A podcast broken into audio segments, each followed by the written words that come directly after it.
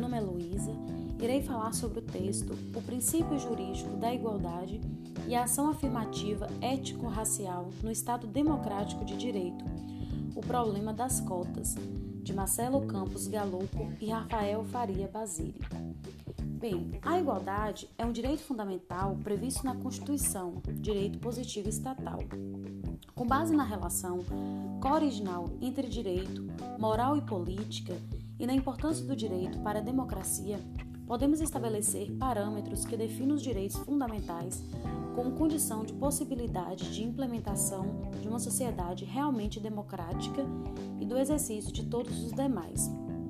Os direitos fundamentais visam possibilitar que cada falante possa participar da forma mais ilimitada, tanto formal quanto materialmente, dos discursos jurídicos que fundamentam as normas inferiores, mas também as próprias normas de direitos fundamentais, o que revela seu caráter reflexivo.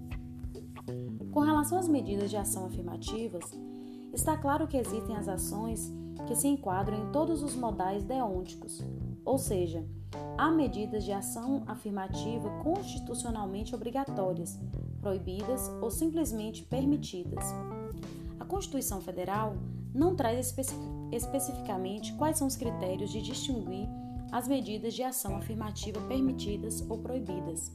Isso significa que outras medidas de ação afirmativa não previstas na Constituição Federal não possam ser adotadas.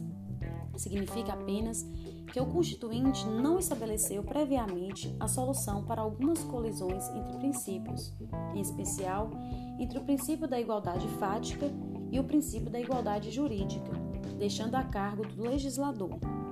No Brasil, podemos afirmar que há previsão expressa de hierarquia constitucional para a adoção de medidas de ação afirmativa que se utilizam dos critérios étnico-racial e de gênero. Isso ocorre pela internalização da Convenção Internacional sobre a Eliminação de Todas as Formas de Discriminação Racial, decreto número 65.810 de 1969, e da Convenção sobre Eliminação de Todas as Formas de Discriminação contra a Mulher, decreto número 4.377 de 2002. A implementação de ações afirmativas pelo sistema de cotas se deu em um primeiro momento nas universidades públicas estaduais do estado do Rio de Janeiro e da Bahia. A Lei 3.524 de 2000 estabeleceu critérios de admissão de estudantes da rede pública estadual de ensino em universidades públicas estaduais, fixando cota de 50% para aqueles que tenham cursado integralmente os ensino fundamental e médio em instituições da rede pública municipal e ou estadual. O que deve ser levado em conta é se a ação afirmativa produz igualdade, entendida como maior inclusão, ou desigualdade, entendida como maior exclusão. Os sistemas de cotas nas universidades, por exemplo, não exclui formalmente o acesso de outros participantes ao ensino superior.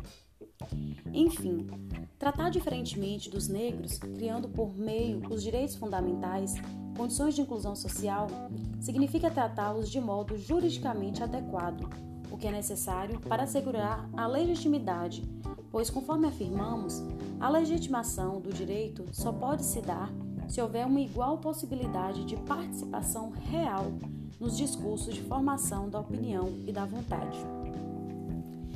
Bem, então esse foi mais um podcast de Direito Constitucional 1 do trio composto por David Jesus da Cruz, Flávio de Carvalho Gomes Júnior e Luísa Batista Silva Vasconcelos.